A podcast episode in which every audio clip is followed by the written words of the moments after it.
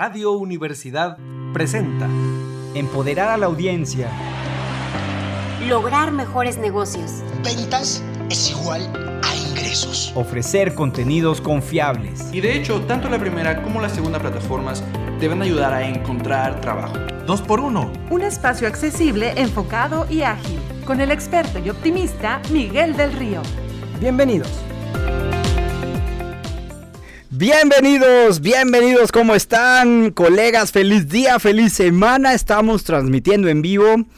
Tercer año consecutivo desde las frecuencias radiofónicas universitarias 88.5 FM, 91.9 FM, allá en la bellísima Matehuala, allá en el altiplano. Un saludo hasta allá que les esté yendo muy bien. También un saludo hasta Radio Ibero León, aquí en el hermosísimo Bajío. Un saludo a los chicos Ibero que nos estén escuchando. Muchísimas gracias por estar el día de hoy hablando de dinero, escuchando de dinero y entendiendo todo sobre el dinero. También los que nos están escuchando desde el sitio oficial radio y televisión.uslp.mx, todos aquellos que nos están escuchando en alguna de las instalaciones de su universidad, un saludote. Ahí están en un ojo al gato, otro a la tarea y otro al garabato. También nos pueden encontrar en redes sociales, 2x1.mx, en Instagram, ahí en Facebook también. Muchísimas gracias a todos los que nos siguen, los que nos mandan mensajes. Muchísimas interacciones cada semana. También disponible cada semana en su plataforma favorita donde disfruten sus podcasts, en Spotify, en todos lados, a todas horas. Ahí estamos. Mi nombre es Miguel del Río. Estamos al 2x1 el día de hoy, este espacio dedicado a que nos actualicemos, a que nos inspiremos y sobre todo que nos eduquemos y el día de hoy que nos enamoremos de los temas empresariales. Gracias por permitir acompañarles en este esfuerzo para que ganemos más, entendamos mejor el dinero y gracias por su sintonía. Oigan, pues tenemos un gran programa el día de hoy, el marketing como en el amor. ¿Qué tienen en común? ¿Se han puesto a pensar en eso? ¿Por qué usamos tantos corazoncitos cuando hablamos de branding y de marketing y todo eso? ¿Cuál es el vínculo entre el amor y el marketing? Esa es la pregunta que vamos a revelar el día de hoy. La autora super favorita, lean ese libro, Estefanía Cárdenas, nos va a presentar su libro En el marketing como en el amor. Así que tráiganse a su crush o lo que tengan más cercano, porque aquí, página tras página, vamos a hablar cómo las estrategias de mercadotecnia y las relaciones amorosas o sin amor también cómo no, tienen muchísimo en común, tienen más en común de lo que pensamos, de hecho, ¿eh? Prepárense para este episodio lleno de amor, desamor, mucho marketing, mucho drama el día de hoy. Y también tenemos aquí ya en cabina a Cristian López Herrera con las super mega imperdibles de la semana. Vamos a hablar de Oxo, de TikTok, de Spotify. Bueno, también de amor ya hablaremos. A ver, vamos a ver qué nos cuenta Cristian. Así que tenemos un gran programa. Así que no se separen, comencemos y agarren a su crush porque ahí vamos, nuestro programa del día de hoy. Las imperdibles. Análisis de lo más relevante de la semana. Una discusión detrás de cámaras de los temas de mayor interés. Marketing y campañas. Comunicación y branding. Muy bien, oigan, pues estamos aquí en las imperdibles, listos para mantenernos actualizados con el detrás de cámara. Aquí nuestra queridísima operadora Ceci nos tiene súper bien escuchándonos en sonido estéreo HD el día de hoy. Gracias Ceci por estar haciendo la magia en los controles esta noche. También está Manuel Castillo por ahí, también ahí echándonos porras, muchísimas gracias. Y bueno, y está aquí ni más ni menos que don Cristian López Herrera que nos viene a hablar sobre todo lo detrás de cámaras de estas semana. ¿Cómo estás, Cristian? Hola, hola a todos. Muchísimas gracias, Miguel. Qué cálido es la bienvenida. Hasta se me quitó el frío. Es que Con... ya es Halloween. Claro. Aquí por el dulce de calabaza, el, el ponche. claro. No, muchas gracias. Eh. Yo, la verdad, muy contento de estar acá con todos ustedes, listos y dispuestos a compartirles el chismecito que, que traemos ver, por aquí. A ver, tú eres bueno para el chisme, así que platícanos. ¿Qué es lo que.? Mentira? Es mentira, no sabía que era mentira. mira, sí. he vivido en una mentira, claro, entonces. totalmente. Pues mira, para las personas, justamente como decías hace ratito, ¿no? Que, que, es del amor y todo.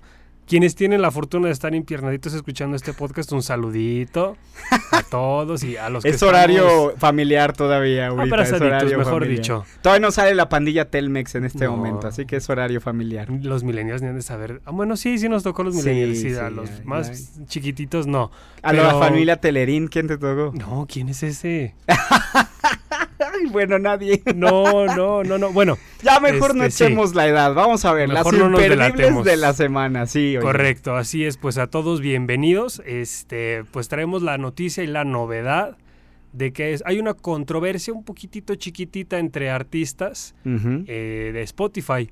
Porque A esta ver. plataforma de streaming, que un saludo a todos los que nos estén escuchando en este momento a través de la plataforma, ¿Qué y a los que en vivo también, Oye, los que están escuchando a nosotros en lugar de Bad Bunny, de verdad, muchísimas Ah, claro, gracias, eh, gracias. gracias. O, ahorita, anteriormente, estábamos Ceci y todos acá bailando en cabina. Bueno, pero, Ajá. pero otro nivel. pelando ahí el, el bailongo. De, de- Pero- no, tiemblan las fiestas Sí. quinceañeras y el También bodorrio, podemos ¿eh? cantar ahorita. Ahorita nos echamos un reggaetón. No, mejor vamos a las imperdibles. Mejor no, lo mío no es por, la algo, cantada. por algo estamos aquí, ¿verdad? Justamente, sí, por algo no me hice trapero ni reggaetonero. Pues bueno, mira esta plataforma que es hogar de tu banda sonora favorita, de la que pones cuando vas en el camión y vas Mm. mirando a la nada y te imaginas que eres un personaje principal en una película y también de las listas pues precisamente para bailar. Este, pues esta plataforma, eh, a pesar de que los usuarios pues siguen llegando, y se suman cada vez y se sube más rápido que una cerveza mal servida. en el año de 2022 ya presentó su reporte de pérdidas netas de Ujú. 430 millones de euros. Son euros, entonces es muchísimo. lo- lo- así lo, lo dimensionamos nosotros como algo muy grande y la verdad es que pues en cuanto Y a es todavía más grande. Ajá, pero en usuarios es pues es un número más, ¿no? A, co- a como quien dice. Pero en cuanto a artistas es, es, pues es diferente. Miguel, ¿ibas a decirme Mm. algo? No, de hecho, que tenga pérdidas una eh, empresa como Spotify, sí sería lo esperado por el nivel de inversión que está haciendo en los últimos cinco años. Estamos a- viniendo de la pandemia, entonces. Eh, por ahí habría- hay, hay un episodio que hicimos anteriormente sobre precisamente esto, pero sí es por el volumen de inversión tan alto. Todavía no encuentra ese retorno, pero bueno, si estuviera aquí Jeff Bezos o Mark. Zuckerberg, alguno de los startups digitales que al día de hoy son los que dirigen el comercio electrónico Claro. e internet, si te dirían, hay que tener paciencia. claro. Hay que mantener la- ahí la atención, pero pues es el volumen de inversión. Invirtió muchísimo en un catálogo de libros, podcast, contenido original Claro. Y eso pues la descapitalizó enormemente. Y actualmente están, eh, pues, vaya, muy redundantes, están actualizando constantemente a la aplicación, la interfaz a veces es muy diferente y pues ya hasta tienen formatos como de pa- algo parecido a historias dentro de la misma plataforma para que conozcas más sobre el artista, entonces ya está como que siendo una plataforma, a lo mejor en un momento puede hasta ser una red social, ¿eh? quién sabe. Así como mencionabas tú, que es una, una, una cuestión de paciencia. Ah. tal Pero, vez- ¿sabes una cosa? Sí, otra de las cosas que ha invertido muchísimo, ahorita que lo mencionas, sí tiene que ver con eh, la optimización de Spotify para las redes sociales. Poder compartir enlaces, Mm, poder hacer, por ejemplo, stories. Por ejemplo, ya en una o dos meses más vamos a estar teniendo aquí lo de tu conteo del año. Ah, O sea, sí, ese tipo de, de optimización es muy útil para, por muchas razones, ¿no? Eh, no solo la experiencia del usuario, por supuesto también por, por minería de datos, todo este tipo de Claro. cosas, pero sí es caro, sí También es caro. tiene que ver, a lo mejor tiene mucho que ver también, Miguel, si nos ponemos a pensar como que ha- hay quienes están unidos en un plan familiar. Mm, Entonces son cuatro personas en una sola cuenta, exacto. por ejemplo, ¿no? Entonces, Casi ni pasa en México, ¿eh? Pero también sabes una cosa, sí tener una inversión tan grande, muchos de los analistas y muy escépticos consideran que está en riesgo Spotify porque pues Spotify siempre se ha visto, para todos los que les gustan las 4 P's de mercadotecnia, como solo un canal de distribución, ¿no? Como en su momento Netflix era. sí. Pero desde hace alrededor de dos años, hace dos años, año y medio hicimos un programa sobre eso, empezó a invertir bien agresivamente en sus propios contenidos. O sea, por ejemplo, sesiones, eh, sesiones exclusivas de los cantantes, donde están en Spotify y ese es un contenido original. Eh, podcasts que son eh, pagados por Spotify de manera como contenido original, programas, noticias, etcétera. Y todo eso, muchos analistas dicen, no es tan buena idea porque, pues, Ok. o sea, es pasar de un canal de distribución a ser productor de contenidos. Pues algo parecido a lo que hizo, ¿llegaste a ver o escuchar algún MTV Unplugged? Ándale, ándale, Es- algo así. A mí me suena totalmente Exactamente. a eso, ¿eh? o, o lo que Netflix hizo, ¿no? O sea, de pasar de solo una plataforma de distribución A se convierte en originales. producción original, exacto. Claro. Es todo un tema Por eso te digo, si hay, sí tienen razón los analistas, son muy escépticos, pero también por otro lado el comportamiento de este tipo de inversiones son de muy largo plazo. Sí, pues apenas, como dices tú, tienen dos años, tres años más o menos de... Además, de haber ¿quién, arrancado. quién de verdad es el peor enemigo de Spotify? Solo YouTube. Mm, O sea, ¿estás de acuerdo? Music, wow. Yo sé Sí, que va a haber algunos otros que nos están escuchando de Apple Music, o, en- claro. o- o Google, Se etcétera. nos van a echar encima. Se nos van a echar encima el día de hoy. Pero en realidad, en el volumen, Claro. eh, solamente YouTube es el único que le hace mosca. sí, como en cuanto a mercado, ¿no? Sí, sí, alcance, etcétera. O, Sí. por ejemplo, en publicidad. Totalmente. En cuanto, a, en cuanto a la plataforma que un artista puede llegar, la verdad es que solo. Sí, y como tip, fíjate, ahorita que mencionabas esto como del volumen, mm. ahí el tip para los estudiantes que nos estén escuchando ahorita. Yo me acuerdo cuando estaba estudiando aquí en la, la máxima casa de estudios hace, hace poquito. No, Y. Antes de Cristo. Mira. Ceci hasta dijo, ¿en cuál era de la Mm. glaciación fue eso? Mi título está hecho con cincel y piedra. Eh, eh, fíjate que yo tenía la, la posibilidad de adquirir el servicio de Spotify Premium, pero Mm. con una membresía como de promoción por ser estudiante. Solamente me pidieron una constancia de estudios de aquí de la universidad. La subí y me costaba creo que 50 pesos, ¿no? Entonces, pues eso también está abriendo, abre más el volumen para Claro. captar precisamente, tener más retención Los de pagados. clientes. Ajá, ya cuando acabes de estudiar, pues si todo sale bien, ya tienes un trabajito, entonces ya le metes 100, 120 pesitos a esta membresía. Pero a ver, si tú no querías pagar al día de hoy, tú puedes usar Spotify gratis. Con limitado, pero sí. No, bueno, pero o sea, puedes hacer uso de Spotify. A ver, Netflix no pagas, no entras. O sea, Ah, ni ves, sí, sí, ni es ves. Totalmente. Eh, HBO no pagas, pero ni entras. O sea, ¿qué, qué tiene? ¿Qué catálogo? No, no, es que no entras. ¿Sí me entiendes? Disney Plus, no pagas, no entras. Entonces aquí es algo similar, ¿no? Di- perdón, aquí es algo bien extremo, porque Spotify en su momento sí fue muy eh, criticado, porque pues porque iba a ser Una gratuito. gratis, claro. ¿Cómo iba a ser gratuito? Si no iba a tener captación, si no iba a recibir. Esto nos lleva a la nota que estás dando el día de hoy, 2023, y entonces el riesgo se vuelve muy grande. Entonces, ¿de qué ha servido tanta inversión que ha hecho si sigues teniendo un modelo que se puede capitalizar de manera Claro. gratis para el No consumidor le vaya a pasar final? un blockbuster, ¿eh? No creo. Qué nervios. Hay, hay algunos analistas que sí ponen ahí el dedo en la llaga, pero al final esta compañía sueca, súper exitosa, pues todavía está en veremos. Sí, y es que ahí te va también el tema, es que, que pues muchos artistas, precisamente hablando de artistas, sienten que se les está pagando como si estuvieran tocando en, en- en el escenario de alguna feria de aquí de, pues de alguna Ah, colonia, claro, ¿no? Claro, Porque claro. sí, la, el pago, el ingreso, pues es muy poquito, paga centavos, me parece. Algunos artistas, pues sí, lo que más dejan son las giras, o incluso ellos mismos ser productores de sus mismas canciones, porque ya todo viene pues pa' Miguelito, ¿no? Ya no se di- difunde ni se distribuye Y tanto. ha sido todo un tema eso, ¿eh? Totalmente. Ese ha sido Y, un temota. Bueno, es, es el lado de los artistas, ¿no? Como decíamos. Y ya para poner la cerecita en el pastel, Miguel, A ver. las pérdidas acumuladas de Spotify desde 2009 están cerca de los 400 millones de euros. Ajá. Entonces, esto también realmente pues pone en tela de juicio la viabilidad del modelo del streaming según los financieros, ¿no? Especialmente cuando son los artistas los que sienten que están tratando de llenar su alcancía con monedas pues falsas. como Sí, es un tema. Sí, por supuesto va a haber detractores. Pero yo creo que aquí lo que más le pega a Spotify es esa estrategia gratuita. Pero es que, a ver, si tu peor enemigo es YouTube y tú puedes escuchar YouTube. A ver, Godín que se respeta a sí mismo. En este momento tiene YouTube escuchando música. YouTube Music. Claro, por su... No, no, sin pagar. Ah, el ¿Tú está- normal. ¿Estás de acuerdo que YouTube puedes usarlo gratuitamente? Sí.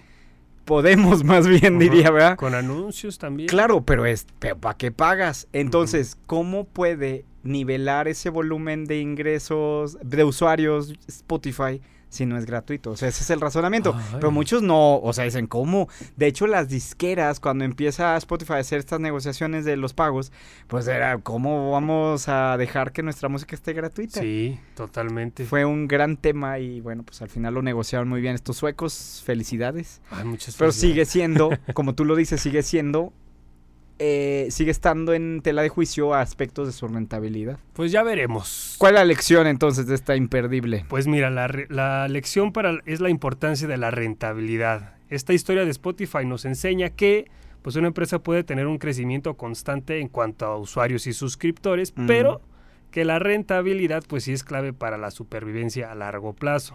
Espérame, pero ¿sabes otra cosa también ahí? A los que nos están escuchando, pero tampoco hay que alarmarse cuando tu inversión es de largo O sea, si tú, si tú Ah, hiciste claro. esa serie de capitalizaciones o inversiones de largo plazo, a ver, tiempo al tiempo, ¿verdad? Sí, porque luego muchos quieren también ya ver las Inmediatamente, ganancias, claro, claro, no, no, no. mijitos, es- O sea, que voy a cambiar mi local y yo ya mañana o para en un mes ya No, necesito...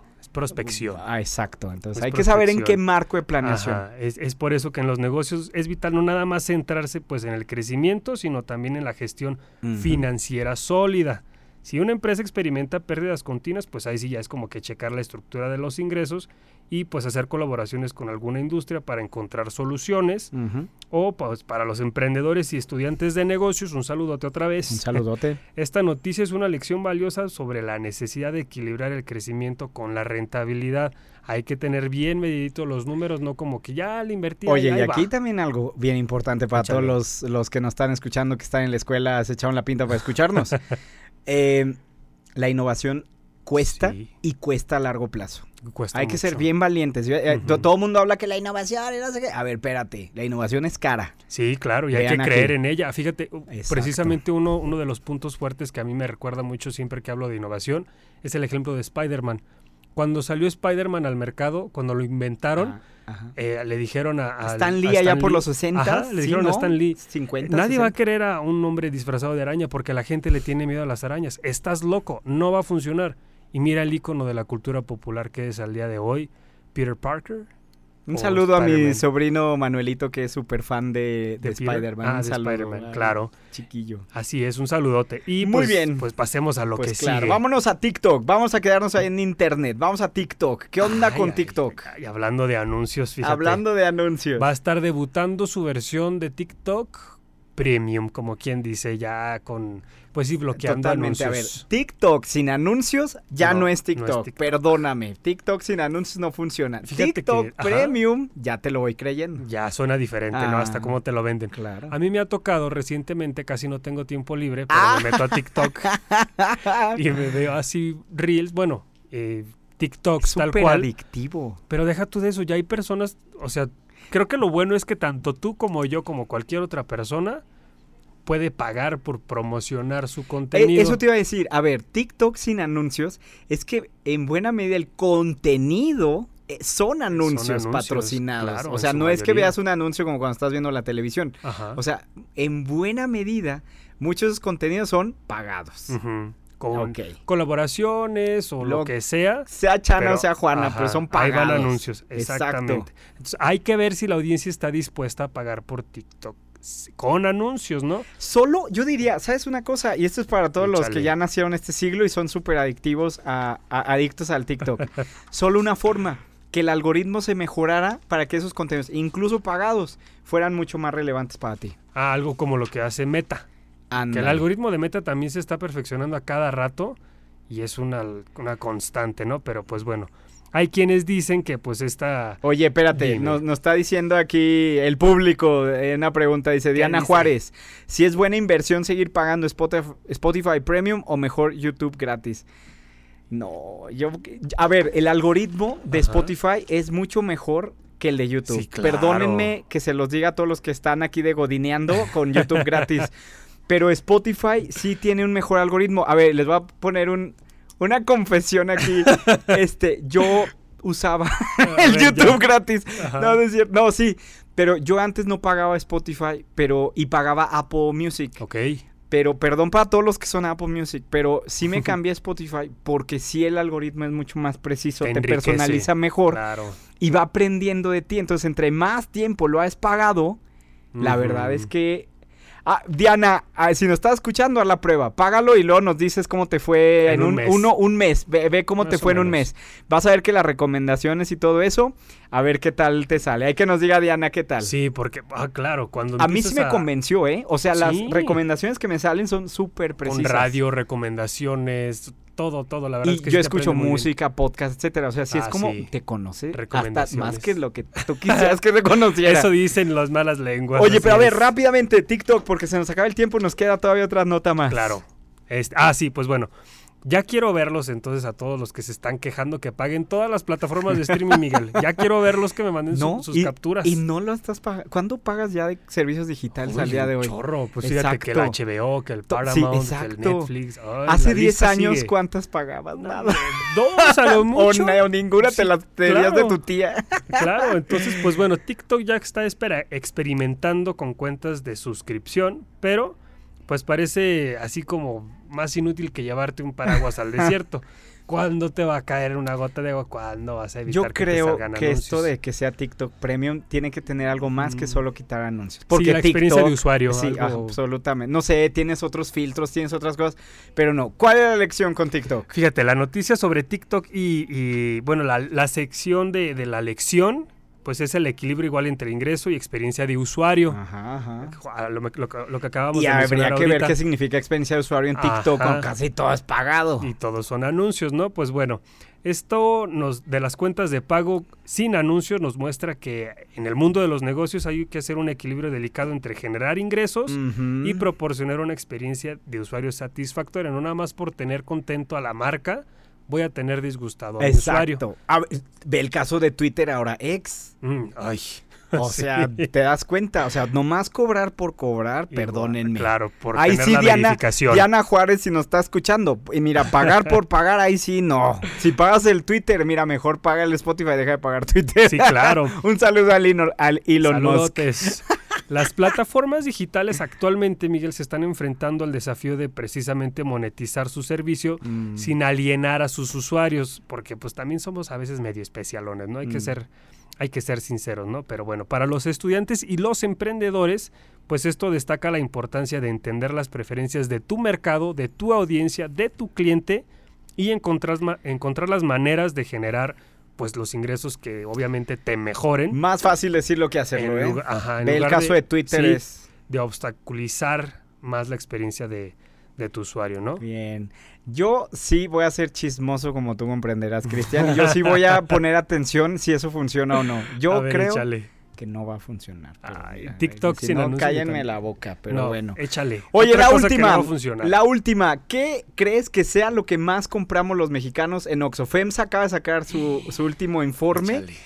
¿Qué creen que sea lo que más se compre en los Oxxos en este país?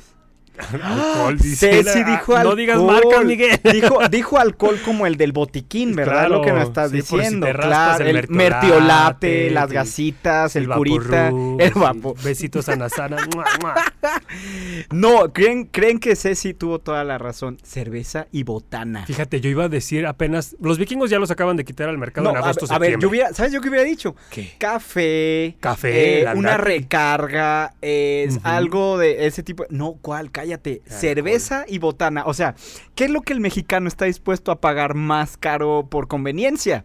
Cerveza y botana. Y a las horas que sean, obviamente, porque todavía quieres que a las 12 de la noche. Es un Te tema, es un tema. Ahora, ¿tú qué opinas? ¿Crees que el consumo en Oxxo ha crecido, se ha quedado igual o ha disminuido del año pasado 2022 a 2023? No, ¿Qué ha opinas, Cristian? crecido, Ha crecido muchísimo. Ha crecido, exactamente. Ha crecido en comparación eh, con el año pasado un 20% Asu. más. Y eso venimos saliendo precisamente de la pandemia, donde cerraban las tiendas a cierta O sea, hora. espérate, cuando estábamos en la pandemia estábamos encerrados. Sí. Y ahora que ya andamos para todos lados. Ya no quieres caminar más lejos, por eso vas al Oxxo y te sale más Ajá. caro. 20% más el ticket promedio en comparación con el año pasado, de acuerdo a este reporte de FEMSA que nos hace en, en- en México. ¿Sabes qué? No, ¿sabes qué otra cosa yo he dicho? Las sopas instantáneas. Ah, las, las de Cup, ¿cómo se llama? Bueno, pues las sopas instantáneas, ya sabes, esas de ramen. Pues no, fíjate, fomento económico mexicano. Lo que más vende en este país es cerveza y botana. Espérate, ¿cuánto crees que sea el ticket promedio? Ahí sí, ¿cuánto crees que sea el ticket Unos- promedio? Unos 600 pesos. Ay, no, no seas así, ni, ni en el supermercado, no seas Ay, bueno, payaso. es que yo cuando Te salgo... subí- O sea, tú no sé de qué compras, ¿verdad? Pura, pura Puro cosa. cosaco. Qué oso, ¿eh? No o sea, lo bueno que nadie te oye. No, es, pues es Te que- fuiste como 10 veces arriba, ¿eh? En serio, como 200 pesos. No, todavía te fuiste muy alto. Ay, Pues, menos, menos. ¿qué ¿Cuánto? ¿Cuánto lo menos? 90 pesos. 53 pesos es el ticket en promedio en México. ¿De cuál Eh, compran? ¿De cuál? co- que- Ni la- los rancheritos y una de lata. Una de- unos chetitos y una de lata. con eso ajustaste pa'l bajón. Pa'l si- bajón. Si no, no Pa' los nervios. Sí. ¿Cómo ve? 53 pesos en promedio. Yo creo que ahí sí está una oportunidad gigantesca para colocar otros productos, subir el ticket promedio. Y, se ve también reflejado el crecimiento de las cadenas de tienda Oxxo, porque incluso las tiendas ya sin cajeros, Ujú. oxomáticos, no me acuerdo cómo sí, se sí, llaman. sí, las que son automatizadas. Ajá, que creo escuché rumores de que no han iban a ponerlo llegado acá en San Luis. No han llegado Iban. aquí al Bajío, No, que yo todavía sepa, no. no, hay. Solamente en el TEC de Monterrey, allá en Monterrey me En parece. el norte. Ajá, ahí sí hay y pues todo va marchando. Pues de dónde es. FEMSA, pues allá Sí, del claro. bellísimo Monterrey. Como un saludo, a todos los de Monterrey. Y Eh, inviten el cabrito y un ticketcito de 53 Ay, pesos. uno, espérate, ¿cómo se llama? Una un machacado. Un machacado. Ay, qué Oye, pues delicioso. ¿cómo ves? Así que ya saben, no- pagamos mucho, pagamos en cerveza y botana, pero bien baratillo. Y hay 53 oportunidades de negocio también ahí, para que se pongan cocos y a lo mejor Claro, servicio de entrega claro. también, pues para tiendas Ah, Oxxo. bueno, en el caso, por ejemplo, hay un apartado de servicios financieros. Por mucho es uno de los jugadores de, se- de servicios bancarios en nuestro país, Oxoe. Órale. Qué bárbaro. Qué interesante. Más que los bancos, más que tu propio banco. No, bueno. A ver, ¿y con qué entonces te despides, concluyes? ¿Qué nos quieres decir? ¿Dónde te podemos hallar? Pues miren, ahorita estamos haciendo en la agencia de branding, especializada de branding, que se llama Suplex Marketing Arena. Tenemos una dinámica de, pues me siguen. Ahorita tenemos 24 usuarios. Cuando lleguemos a 30 se cierra la convocatoria. Ándale. Y eh, en esta dinámica, pues vamos a, sim- a simular una batalla real de las luchitas, porque la agencia está ambientada, en diseñada en la luchita, luchitas, la luchita claro, libre. claro. Entonces, si conseguimos ya los Eres 30 rudo técnico. Yo soy rudísimo. Ah, sí, se te nota. Mi voz lo dice todo, me- delató. No, hombre, no. Y este, pues sí, vayan y síganme ahí en Suplex Marketing Arena en Instagram. Y en Instagram también me encuentran como arroba me dicen Chris con doble S. Bien, ahí está, mi estimado Cristian. Oye, ¿y con qué concluyes con todo esto que vimos el día de hoy? Ay, que, que digan que compran con 53 pesos, Miguel. Que digan que, Sí, qué botana y que qué bebida compras con 53. Sí, porque yo voy y te digo, o sea, yo pensaba, la pregunta era como cuánto gastas por salida cuando vas a comprar No, no, cervezas. ticket y- y- promedio 53 cuando promedio. es botana y cerveza en su mayoría. Ay, Dios. Pues es que ahí va para arriba. Mira. de ahí para- De No, ahí tú para sacaste tus 700, te pasaste. ¿eh? Sí, pues es que yo pensando Horrible. en la, en la fiesta, en los amigos de Halloween, que vamos a ir a la fiesta de ¿sabe quién? Oiga, no, bueno, aquí el Cristian. Muchas gracias por estar aquí, Cristian. Gracias, Gracias a por, ustedes, por yo compartirnos. Y bueno, ahí estamos con los seguidores. Ve- Tenemos que subirlos. Muy bien. Muy bien, Cristian. Bueno, oigan, pues llegamos a la mitad de este episodio. Vamos a hablar de muchísimo amor. Les agradecemos la sintonía. Vamos a una pausa y regresamos con Estefanía Cárdenas para que nos venga a poder explicar qué tienen en común el marketing y el amor. Si tienen ahí el crush, miren, del Oxxo, córranle para acá y entonces ahí le suben al volumen. Nos vemos en un instante. Gracias, Ceci. Nos vemos en un instante. Gracias. Estoy casi segura que La entrevista. la mayoría de los negocios Reflexión y actualidad. Insight al aire. La voz de expertos. Muy bien, bueno, pues estamos aquí con Estefanía Cárdenas. Ella es titular del programa Hagamos Negocio TV, es vicepresidenta de Transformación Digital en la Asociación Mexicana de Profesionistas de Relaciones Públicas, es directora de la agencia MRK Integral y colaboradora en Noticieros Televisa e Imagen Radio, con cápsulas semanales de marketing, es profesora de posgrado en el TEC de Monterrey, en la Universidad de Anáhuac, en el CETIS Universidad y en la Universidad Arturo Prat en Chile. Ella imparte talleres y conferencias en Perú, Colombia, Panamá, Estados Unidos, México, Chile, España, Ecuador, Bolivia, Guatemala y está rankeada en Bolivia como una de las 25 social media giants de Latinoamérica. Su podcast, no se lo pierdan, está súper buenísimo, se lo recomiendo. Su podcast en el marketing como en el amor es considerado en España como uno de los 10 mejores podcasts de negocios. Yo creo que lo debemos de considerar también en México. Está muy interesante, se lo recomiendo. Fue galardonada por la revista Mujer in Time como Mujer Emprendedora 2015. Bienvenida, Estefanía, aquí a Radio Universidad. Nos da muchísimo gusto que estés con nosotros y que hablemos de tu libro, En el marketing como en el amor. Este bestseller en menos de 10 días se convirtió en un bestseller este año. Felicidades, enhorabuena. ¿Cómo estás, Estefanía? Muchas gracias, José Miguel. Contenta de platicar contigo y de platicar con toda tu audiencia, porque justamente es uno de los públicos objetivos de mi libro para aprender sobre marketing y sobre amor.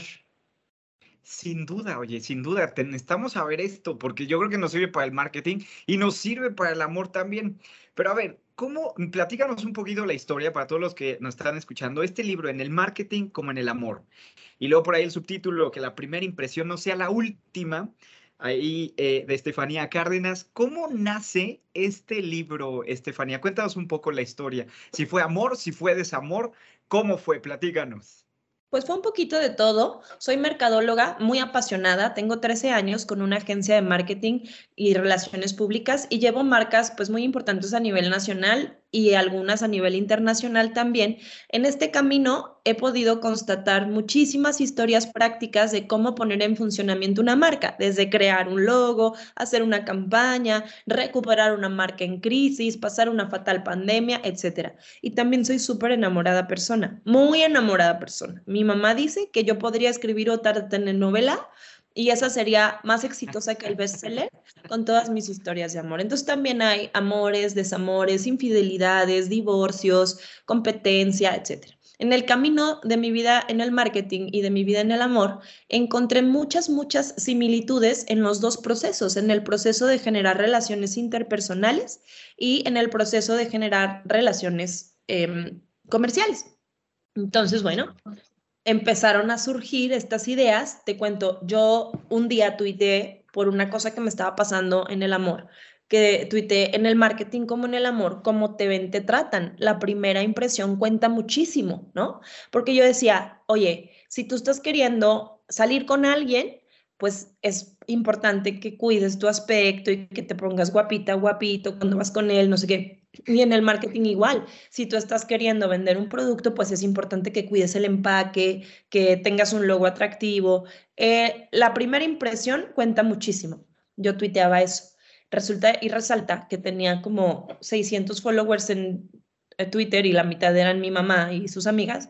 Y cuando cuando yo tuiteo esto, se, se, prende muchísimo, ¿no? Entonces, empecé a hacer así, empecé a hacer analogías de lo que yo iba viviendo en el marketing y iba viviendo en el amor. Eh, ¿Quieres hacer una pausa? Porque vi que se va a cortar. No, no, está bien, está bien, aquí estamos, aquí estamos. Oye, pero a ver, platícanos, esto de la primera impresión. Tú tienes muchísima experiencia con marcas internacionales y corporativos aquí en México. Eh, platícanos, esta frase que dicen The Beatles, All You Need Is Love, también aplica en el marketing. ¿Cómo es esto de todo lo que necesitas es amor? ¿Sí será así? A ver, platícanos desde tu experiencia. Vamos a empezar de estas marcas corporativas, grandotas, como las que tú has manejado. ¿Sí es lo que se necesita a veces? O sea, hay una falta de amor en el marketing, en pocas palabras.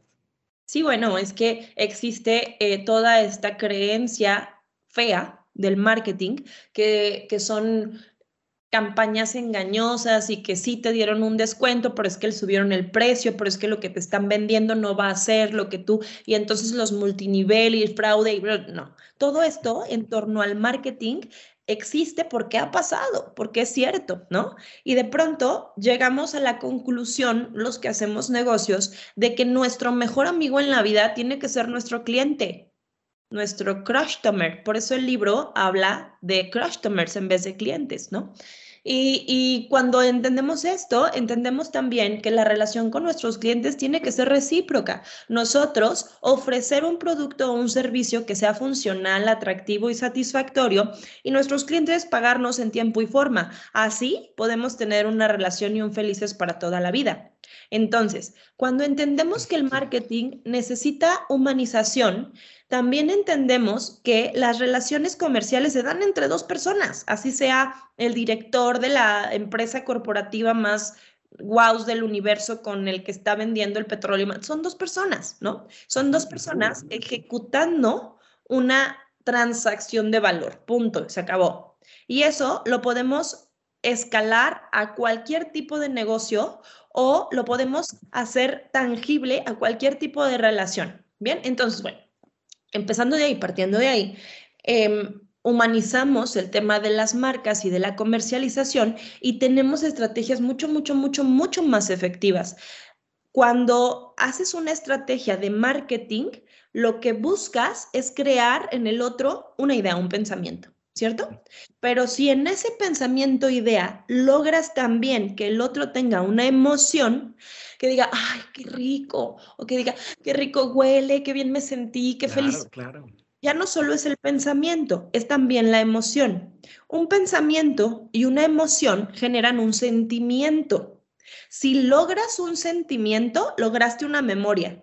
Ahí estás, posicionado. ¿no? Y no sé si te pasa que de pronto em, vas caminando y te llega el olor a esa tienda a la que fuiste y estuvo padrísima y rápido te acuerdas de la tienda y lo que compraste y te vas incluso a lo feliz que te sentiste en ese momento. Así es, esa es una campaña súper efectiva, crear un sentimiento, dime tú si eso no es amor. Claro, 100%, y si no es recordación, oye, a ver, me encanta, de verdad estoy disfrutando muchísimo las analogías que estás haciendo. Espero que todos los que lo estén escuchando también estén, mira, con ojos de corazoncito. Vamos a hablar de un tema complicado. Me encanta el, el concepto que tienes de crush, customer, me encanta también. Esas analogías están maravillosas. Ojalá no sea el último libro que escribas. A ver, ¿qué le pasa? Ah, ya hablaríamos de amor, como tú no, lo, no has estado, nos has estado llevando de la mano.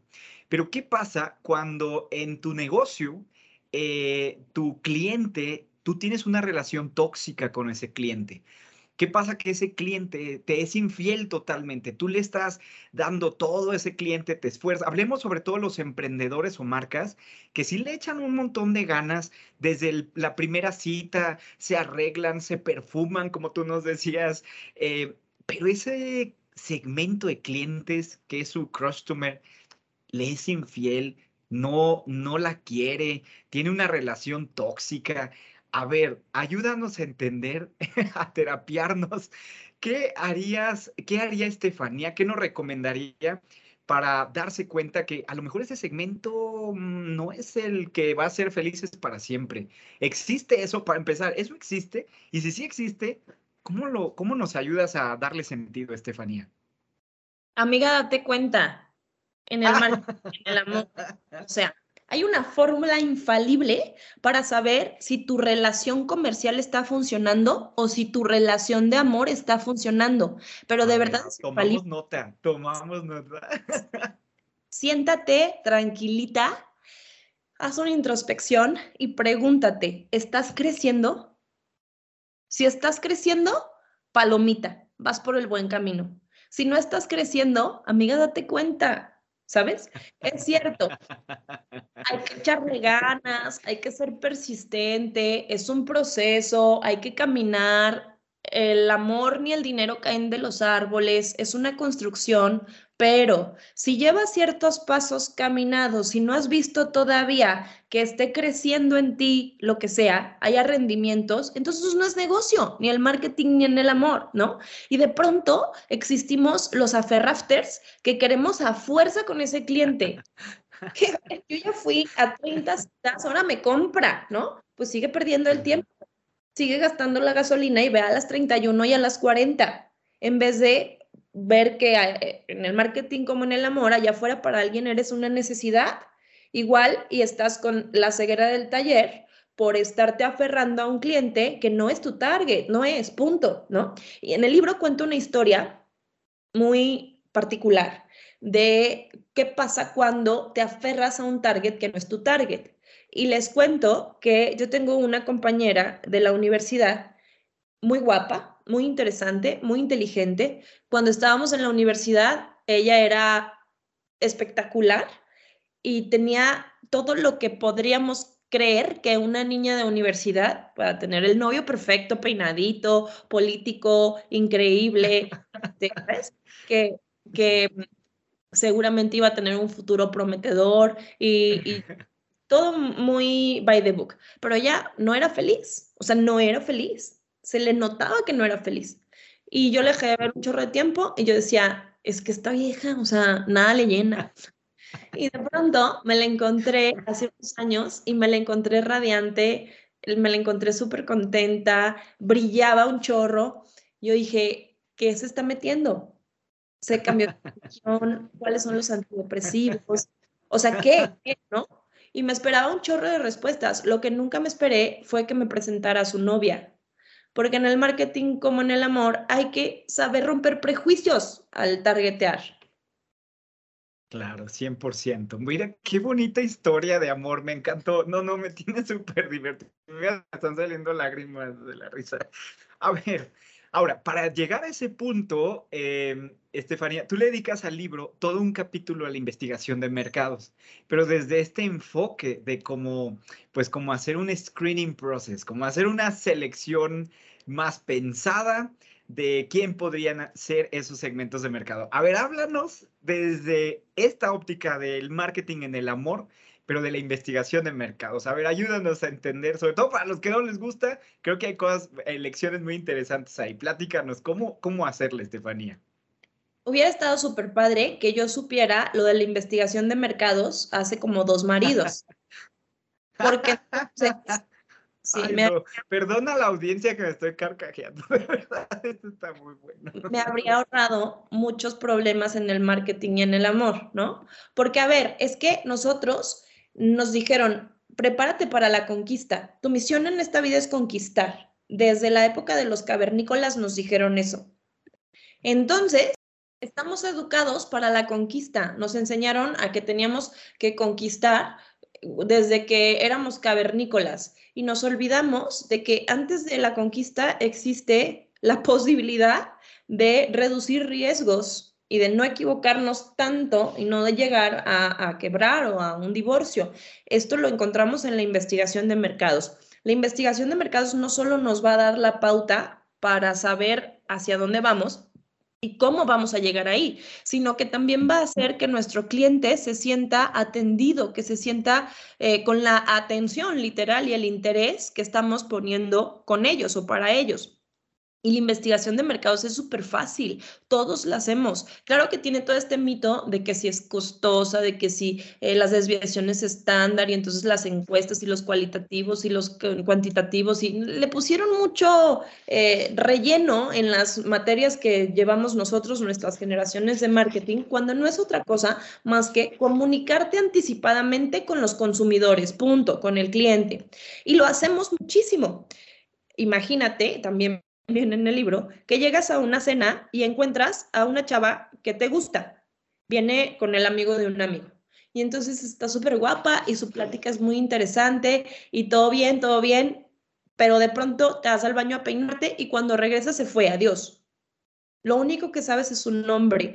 Después del microinfarto, porque se ha alejado de ti el amor de tu vida, que va a ser la madre de tus hijos, la buscas, ¿no? La buscas en Facebook, en Instagram, en X Twitter, no sé cómo se llame ahora, y, quieres saber lo más que puedas de ella porque te flechó.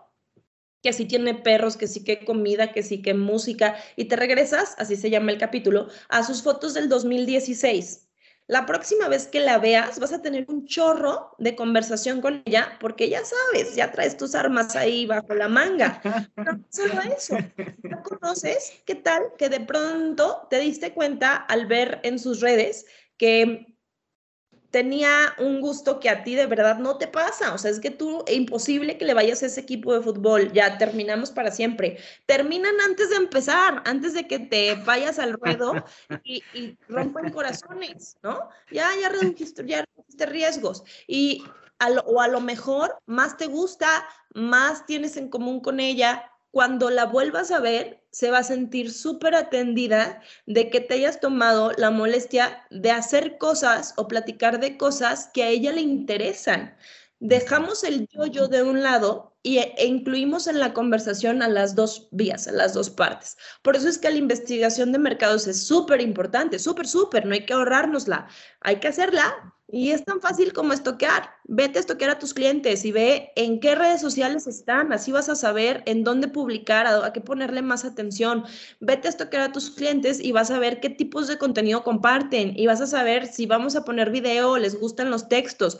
Vete a estoquear a tus clientes y vas a saber a qué horas del día están activos. Y ya vas a saber cuándo publicar. No te lo va a decir Google, te lo va a decir tu estoqueo, tu investigación de mercados. Muy, muy padrísimo, muy padrísimo. A ver, ahora vamos, vamos esta, a esta, e, esta parte final de la entrevista. Eh, muy de moda está ahora, ahora que sabemos de neuromarketing, que sabemos, por ejemplo, de muchos elementos de branding, por ejemplo, las love brands, marcas que enamoran, que cautivan. Pero por lo regular, si te has dado cuenta, la vemos, lo vemos en marcas muy grandes como Coca-Cola o como eh, marcas muy poderosas. ¿Cómo puedes también desde tu óptica eh, esto poderlo traducir a marcas que enamoran, pero para el emprendedor que nos está escuchando en este momento, ¿Es posible también traducir estos mismos elementos? Si es así, ¿cómo le haríamos? Y, una última cosa que, quería, al momento de leer el libro, es algo que me causa mucha, mucha, muchas ganas de preguntarte. Al final tú te enamoras también de una personalidad, ¿no? Pero no nos enseñan mucho eso al momento de hacer un negocio. ¿Cómo se crea una personalidad que cautive? Eh, que no sea solamente primera impresión, que no sea solamente imagen, sino de verdad que sea una personalidad que perdure. ¿Y cómo, cómo, cómo lograrías esas dos? Esas serían las dos preguntas, sobre todo desde esta óptica, donde por lo regular lo vemos en empresas grandes cuando vemos los libros traducidos en inglés a español, pero en tu libro tú nos dices que tienes muchísima experiencia, sobre todo en, en, pequeñas empresas, eh, en emprendedores, y yo creo que sería muy valioso que nos pudieras dar unas pequeñas pistas sobre cómo hacer una marca que cautive, también desde la personalidad y desde esta perspectiva. ¿Qué nos puedes decir, Estefanía Cárdenas? Bueno, es que no tienes que ser Coca-Cola para ser una marca exitosa, ni tienes que ser Kate Middleton para ser una princesa. Te están poniendo un ejemplo, sí, pero lo puedes hacer al nivel de tu tropicalización regional. Y, no, no solo las marcas grandes enamoran, y menos, menos ahora. Ahora tenemos mucha presencia de detalles en las marcas pequeñitas y sabemos y entendemos cómo hace la diferencia la etiquetita, la cartita, el sticker, la buena atención, el buen servicio, el hola, ¿cómo estás? El me acordé de tu cumpleaños. Todos esos pequeños detalles te vuelven una princesa. Y hemos aprendido, gracias a las redes sociales, a la digitalización, que todos tenemos oportunidad de conquistar mercados con la clave de la segunda pregunta que me haces. Una marca es una personalidad auténtica bien comunicada. Todos somos una marca, todos tenemos la posibilidad de ser una marca. Y una marca personal o una marca comercial, cuando tiene estos dos factores, la autenticidad y la buena comunicación, permea porque permea. No hay nada que perdure más que lo honesto. Entonces, antes de la investigación de mercados viene el autoconocimiento, la autoestima, le dicen en el amor. No puedes comunicar algo que no conoces. No puedes vender algo, sí puedes, pero no deberías vender algo que no comprarías. Si quieres una marca sólida y permanecer en el tiempo, Ocúpate primero del autoconocimiento, de trabajar tu producto, de, de, saber si es un producto que está transmitiendo valor y que tú comprarías por ese precio justo. ¿Qué más harías? ¿Qué quieres tú como cliente? No hay mejor mercadólogo que el que es su propio cliente, que el que sería su propio cliente. Entonces, bueno, así de fácil, así de fácil en el amor igual. Cuando sabes cuánto vales, no permites que te traten como remate. Me encantó la frase. Muchísimas gracias, Estefania. A ver, una última, una última cosa, también tengo una duda. Ahora, estos son para emprendedores que apenas están en la, en la primera impresión y todo eso, pero a ver, ¿qué le dirías a los que tienen ya un matrimonio de muchísimos años? ¿Cómo, ¿Cómo se puede revivir la llama de la pasión con tu segmento de mercado? O ya, ya mejor ya no. Ya, ¿cómo le, ¿Cómo le haces para revivir la llama de la pasión cuando ya tienes una, un mercado bien consolidado, súper establecido, de muchísimo tiempo? ¿Cómo, cómo le haces? ¿Cómo, cómo, ¿Qué podríamos hacer eh, si esa es también la idea, Estefanía Cárdenas? Es que sabes que hay tantas metáforas que no sabría ni por dónde empezar. Pero a ver, ya, ya nos enfocamos mucho a los emprendedores, pero vamos a ver los que ya tienen toda la vida casados pero como que ya están medio aburridones. ¿Cómo, ¿Cómo le haríamos? ¿Cómo le haríamos, Estefanía? Innovación, esa es la respuesta. Innovación, innovación, innovación. A mí me encanta el pozole, me gusta muchísimo. Pero si tú me llevas a comer pozole a mi cenaduría favorita de aquí de Querétaro, en la mañana, en la tarde y en la noche, durante seis meses, me va a dejar de gustar el pozole, aunque hoy sea lo que más me gusta en el mundo, ¿no? Innovación, porque no fue culpa tuya ni fue culpa mía, fue culpa de la monotonía. En los negocios y en las relaciones hay que saber vivir por etapas y hay que saber revivir esta pasión. Para eso, reconquistar tu mercado incluye reinventarte. Si puedes hacer eso y puedes cambiar un poco y poner nuevos ingredientes y entonces cambiar la música y entonces sorprender a tu cliente la próxima vez que venga porque ya hay mariachi, porque entonces va a seguir queriendo comer pozole en tu lugar. Ay, me encantó, muy bien, hoy me encanta Estefanía, de verdad me encanta, ojalá todos los que estén aquí escuchando tomen nota. Oye, Estefanía, ¿con qué concluyes? Sobre todo, ¿qué expectativa tienes con, con este maravilloso libro editado en 2023 en el marketing como en el amor? ¿Y, qué sigue? ¿Qué sigue para Estefanía Cárdenas? Porque mira que todos te vamos a estar siguiendo ahí en todo lo que hagas. ¿Qué sigue para ti? ¿Y qué, qué, qué, qué concluyes también con este libro? ¿Qué expectativa tienes? ¿Qué nos cuentas? Bueno, primero que nada decirte que el libro superó todas mis expectativas. Yo jamás pensé que en 10 días se convirtiera en bestseller. Sí, creo que es algo donde yo deposité mi corazón y le eché muchas ganas y fue mucho trabajo, mucha investigación, mucho todo, pero nunca me esperé que en 10 días se convirtiera en bestseller. Muy agradecida por eso. ¿Y qué sigue para mí? Bueno, este, les tengo por ahí sorpresas, sí, voy a escribir un nuevo libro, sí, me voy a... Esa es buena noticia, esa es buena noticia. Y bueno, a lo mejor y la vida da muchas vueltas, a lo mejor les enseño cómo recuperar mercados que se creían perdidos. Shakira dice, errores yo no repito, a lo mejor yo sí, quién sabe. Estén pendientes, por en la misma hora, por el mismo canal. Oye, Estefanía, una última pregunta. Eh, antes de que nos digas dónde podemos encontrar tu libro y dónde podemos encontrarte, ¿en qué le va mejor a Estefanía Cárdenas? ¿En el marketing o en el amor? En el marketing, definitivamente, no tenemos duda alguna de eso. Ay, no, esta entrevista estuvo muy divertida, de verdad me encantó. Pero, pero tranquilos, que yo sigo en el viaje, yo sigo intentándolo y he tenido momentos espectaculares en el amor. De verdad, soy un alma bien enamorada, desafortunadamente o afortunadamente del mismo, y estamos aprendiendo a, a ver qué pasa cuando un negocio prometía y había factores externos que lo hicieron quebrar. Vamos a ver que si, si se recupera o no. ¡Ajala! Estefanía, espero de todo corazón que te vaya bien en el marketing, en el amor, en tu libro, en todo lo que hagas, en de verdad todo. De verdad, muchísimas gracias por compartir todos estos insights. Me la he pasado divertidísimo. Pero antes de despedirnos, ¿nos puedes decir dónde podemos encontrar el libro y dónde podemos encontrarte a ti también? El libro lo encuentran en donde sea, está disponible en Candy, en el péndulo, en el sótano, en Amazon Pro, si en Mercado Libre, en Liverpool, en donde quieran este libro. En Google ponen en el marketing como en el amor y de verdad eh, muy accesible. Editorial Planeta lo ha puesto en todos lados y gracias a todos los que han querido participar de este libro. Y a mí me pueden encontrar en Estefanía-Cárdenas H en Instagram o en estefaniacárdenas.com, que es mi página web. Muchísimas gracias, Estefanía. Bueno, pues llegamos al final. Gracias por la sintonía. Nos vemos la próxima semana. Ya está. Compren el libro Marketing como en el amor de Estefanía Cárdenas. Córranle porque se acaba. Nos vemos la próxima semana. Muchísimas gracias a todos. Gracias, Estefanía. Muchas gracias. Radio Universidad presentó Empoderar a la audiencia. Lograr mejores negocios. Ventas es igual Ofrecer contenidos confiables. Y de hecho, tanto la primera como la segunda plataformas deben ayudar a encontrar trabajo. Dos por uno. Un espacio accesible, enfocado y ágil. Con el experto y optimista Miguel del Río. Hasta pronto. Bye bye.